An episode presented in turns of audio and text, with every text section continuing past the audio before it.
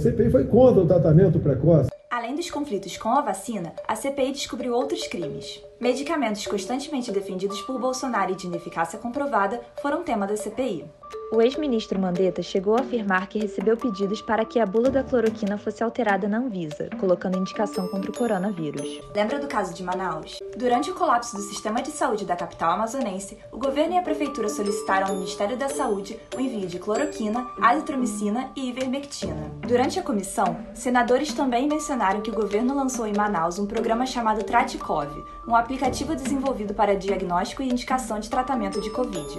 O ex-ministro Pazuello tentou justificar com a alegação de que o programa teria sido hackeado e lançado por um hacker. No entanto, o Tratikov foi lançado oficialmente pelo Ministério da Saúde, inclusive com um programa na TV Brasil para a promoção do aplicativo. Somos a favor de uma terapia precoce que exista. Quando ela não existe, ela não pode se tornar uma política de saúde pública.